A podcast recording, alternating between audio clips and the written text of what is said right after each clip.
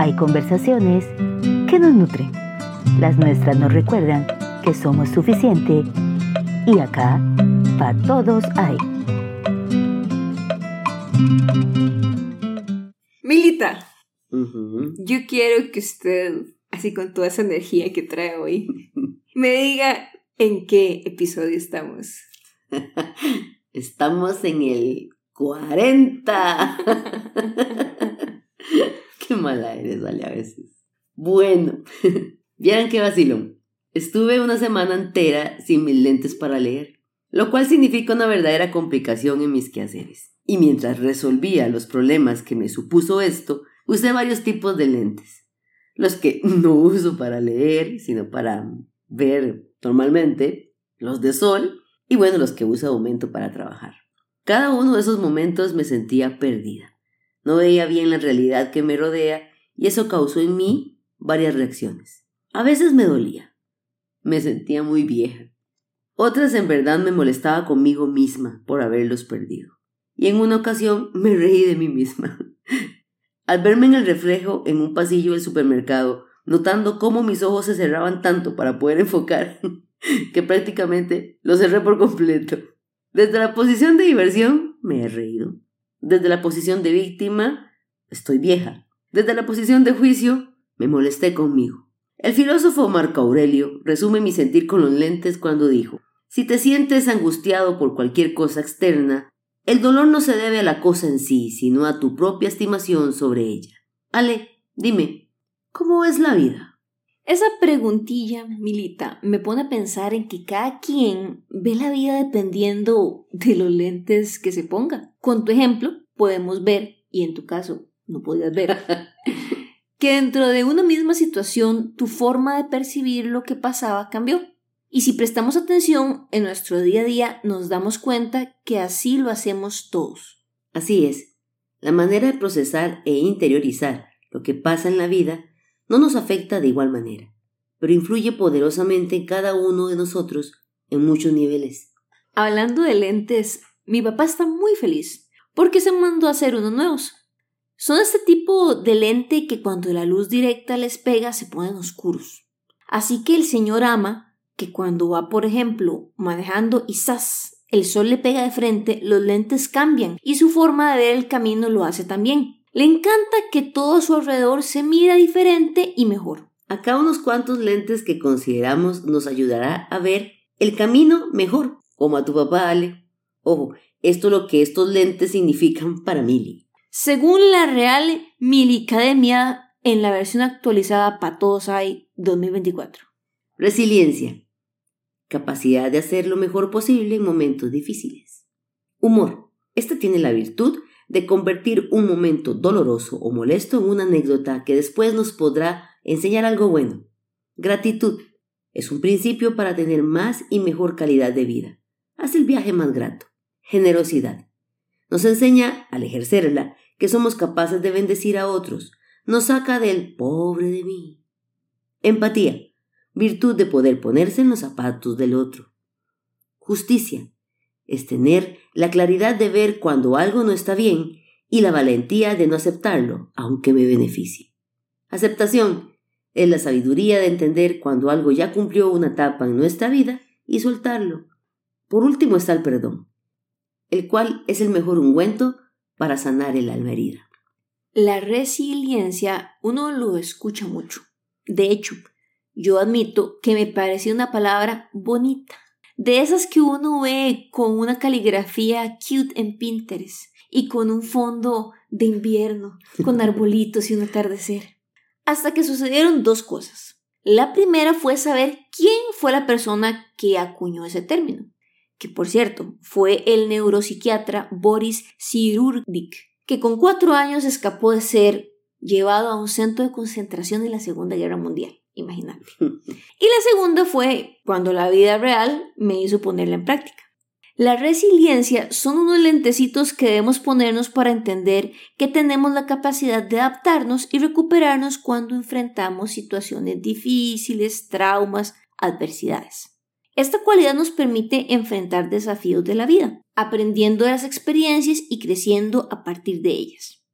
Ojo, Esto no quiere decir que no nos va a doler o que no vamos a sufrir en medio de los problemas, sino que tenemos la capacidad de enfrentarnos de una manera constructiva y salir fortalecidos de ahí. Yo tengo varios tipos de lentes, dependiendo la tarea que deba hacer. Unos son para leer, otros de aumento, otros para enfocar mejor. La gratitud es esto último, es enfocarse en las cosas por las que estamos agradecidos y esto cambia nuestra percepción hacia lo que tenemos en lugar de lo que nos falta. Esos lentes los disfruto mucho, porque la gratitud nos ayuda a tener una perspectiva más positiva de la vida. Y son muchos los escenarios que se nos van a presentar donde todo va a apuntar hacia lo negativo.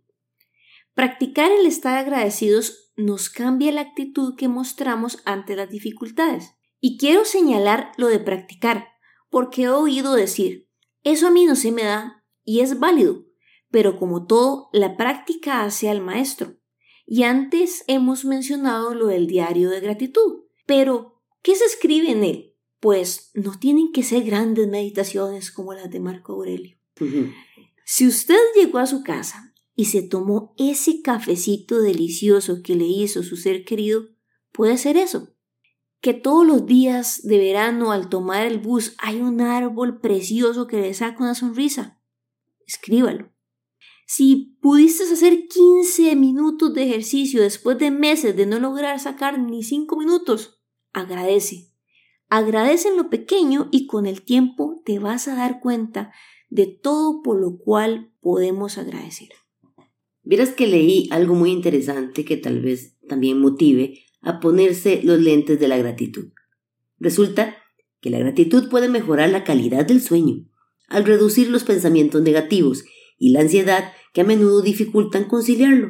Esto salió en un estudio publicado en el Journal of Health Psychology que encontró que las personas que practican la gratitud tenían un mejor sueño y menos problemas para dormir. Y al tener un mejor sueño, mejora la salud física e incluso hasta el sistema inmune se fortalece. Entonces, ya saben, escribir o sacar un ratito para agradecer al inicio o al final del día les va a ayudar mucho. Te cuento una historia, Milita. De ley. Cuando a mí me hicieron el examen de visión por primera vez, yo tenía unos ocho añitos. Antes de eso nunca me habían hecho una prueba de esas. Al taparme el ojo izquierdo y mirar solo con el derecho, no veía nada bien y recuerdo lo mucho que me asusté, en especial al oír a los adultos decir que yo tenía unos números raros en los ojos y que tenía algo llamado miopía. En el momento sentí mucho miedo y por años me costó aceptar que debía usar lentes casi todo el tiempo. Mi realidad era que necesitaba los lentes. Negarlo nunca hizo que mi visión mejorara. Por el contrario, me trajo muchos dolores de cabeza, de manera literal. La aceptación son del tipo de lentes que la mayoría le huimos. Porque la mayoría de veces no nos gusta lo que vemos. Es reconocer que hay cosas en la vida que no podemos cambiar, que están fuera de nuestro control y son parte de nuestra realidad. Pero no es quedarse resignados, como dicen por ahí, es lo que nos tocó. Es cambiar el enfoque hacia lo que sí está en nuestro control. ¿Qué sí está en nuestro control? las acciones que tomamos, las respuestas ante las situaciones que nos encontramos. Así que ya saben, no sean como yo, que anduve por la vida de ceguetas por gusto teniendo los lentes correctos en la bolsa. Para mí el lente del humor es más que necesario. En la vida enfrentamos muchas situaciones irrevocables que nos harán sentir impotentes y hasta desolados. Ya he estado ahí y nada me ha sacado de ese ensimismamiento fuerzas como el sentido del humor. Algunos le llaman humor negro, otros, ignorando lo que este superpoder consigue, lo llaman insensibilidad. Pero quien ha pasado por lugares tenebrosos del alma puede dar fe de lo que la risa ilumina en nosotros en el momento más oscuro. El perdón ya tiene su capítulo. Les invito a escucharlo, es el número 37. Ahora les invito también a ver la vida con empatía. Siempre me resuena con una historia que lo ilustra maravillosamente. Resulta que en un supermercado de conveniencia estaba un joven comprando unas cosas, y en eso entró un señor, muy enojado, preguntando quién era el dueño de la bicicleta que estaba encadenada en la acera. El joven dijo que era suya. Este hombre muy, muy molesto le dijo, Usted me robó mi bicicleta. Esa bicicleta duré dos años haciéndola. La hice con mis propias manos. Devuélvamela ya. El joven dijo, Pero señor, yo la compré por 75 dólares. Él dijo, pues me la tiene que dar ya porque usted compró un artículo robado. Y el chico se defendió diciendo, pero es que es con la que voy a trabajar, queda muy lejos y no puedo pagar el transporte público.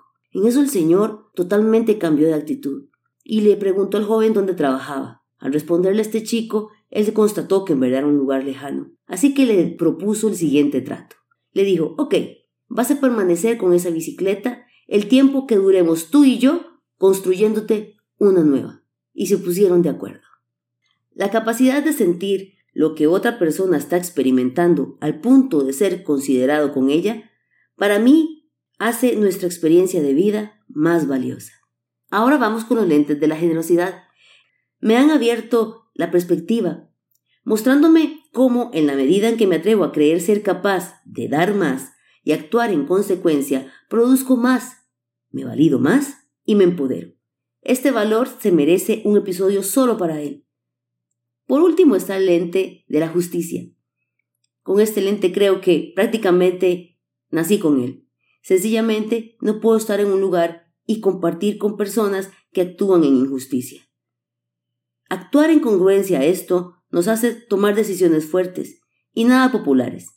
Pero esto trata este capítulo, de compartirles cómo la forma en la que vemos la vida afecta nuestra existencia y nos reta la vivencia diaria en el aquí y el ahora. Cuando mi papá me contó sobre su nueva adquisición y me dio todos los detalles, dijo, la calle se ve mejor. Eso me pone a pensar, los desperfectos de la calle siguen ahí. Quien tomó la decisión de cambiar de lentes fue él. Hasta la próxima semana. Chao, feliz jueves. Hay ideas, frases o palabras que nos generan preguntas nos llevan a respuestas, porque quedan ahí en nuestra cabeza rebotando cual bola en una cancha de juego. Esta es nuestra sección, te la dejo picando. Aquellos que amamos y que hemos perdido ya no están donde estaban, ahora están donde estamos nosotros. Esto lo dijo San Agustín. Al leer esta frase mi corazón recordó a muchas mujeres que ya no viven en este plano físico con nosotros y me dejaron enseñanzas que construyeron en mí un pensamiento que forjó decisiones que hoy me hacen sentir más libre que antes. La otra semana hablaremos del poder que hay en trascender. Te la dejo picando.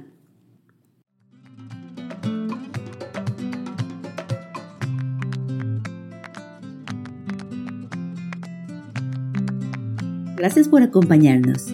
Nos encontramos la próxima semana. Te recordamos que en Instagram y Facebook somos Identidad para Todos Hay.